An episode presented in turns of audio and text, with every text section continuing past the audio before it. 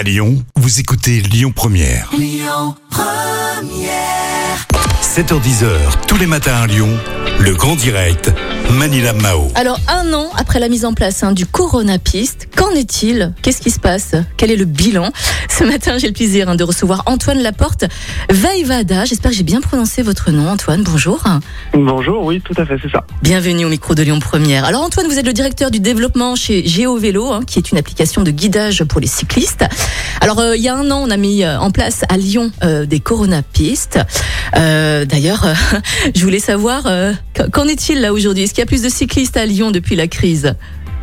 Oui, bah ça c'est le premier effet qu'on peut qu'on peut noter hein, sur les coronapistes, c'est que la mise en place de tous ces aménagements, euh, de, de toutes ces nouvelles pistes cyclables à l'occasion du déconfinement l'an dernier, a provoqué une hausse de l'utilisation du vélo partout en France, et en particulier à Lyon.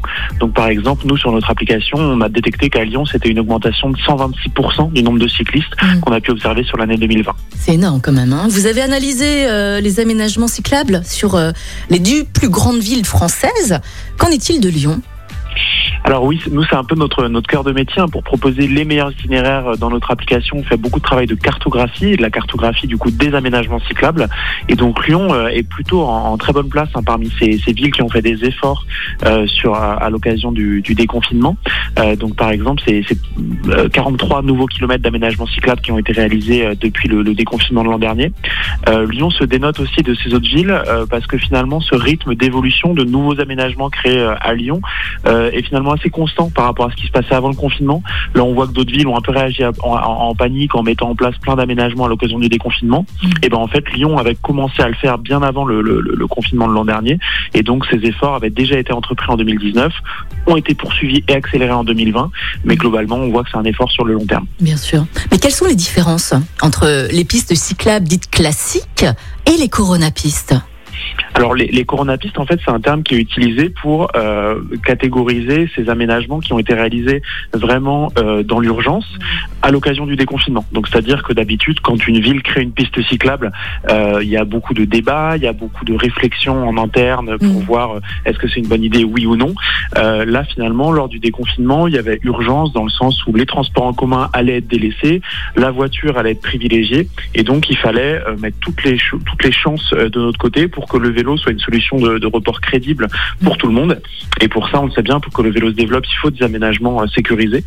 Euh, et donc finalement, beaucoup de villes et partout en France, hein, que ce soit des villes ou même euh, dans des zones plus rurales, euh, ont profité de ce de ce mode de fonctionnement d'aménagement transitoire qu'on a appelé Corona Piste, c'est-à-dire que ça permettait de déployer des pistes cyclables euh, presque à l'échelle euh, d'une en une journée. En fait, on pouvait dire bon bah voilà, on met une piste cyclable ici, on verra les résultats que ça a, et Mhm. on verra si on la confirme ou non.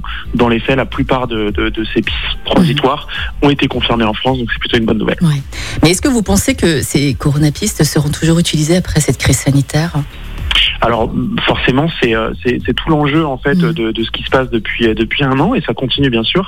Euh, chacune des villes, chacune des collectivités qui a mis en place ces, ces coronapistes se doit de bien vérifier, d'avoir des chiffres, d'avoir des données euh, qui lui permettent de comprendre si oui ou non ces pistes sont utilisées, si elles ne sont pas du tout utilisées, s'il faut peut-être les, les, les, les redessiner, les redéplacer, etc. Mhm. Donc nous, par exemple, avec l'application, ce que l'on propose, c'est aux collectivités. Donc par exemple, le Grand Lyon peut utiliser ces données euh, grâce à ceux qui utilisent euh, celles et ceux qui utilisent l'application GeoVélo à Lyon.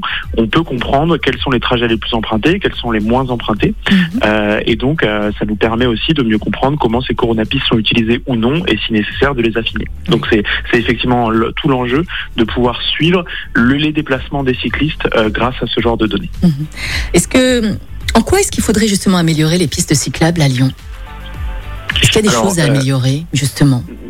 Alors le, le- ce qui- ce qu'il faut améliorer, c'est le côté, euh, c'est le côté euh, euh, continuité en fait. Euh, ce qui est souvent euh, dérangeant sur un trajet à vélo, Ouais. c'est qu'on est euh, sur un axe et on a une belle piste cyclable, et puis on se rend compte que pour passer à un autre quartier ou pour passer à la ville d'à côté, Mhm. eh bien on se retrouve dans une euh, sur un sur une route qui n'est pas du tout aménagée, qui est donc dangereuse, et c'est vraiment ça qui peut freiner les gens de prendre leur vélo. C'est Mhm. le côté de savoir, eh bien même si euh, la rue en bas de chez moi elle est parfaitement aménagée, je sais que au bout de 10 minutes sur mon trajet, je serai sur un endroit qui est vraiment dangereux Et donc, euh, je ne vais pas prendre mon vélo et je vais privilégier une, une, autre solution, type les transports en commun et la voiture.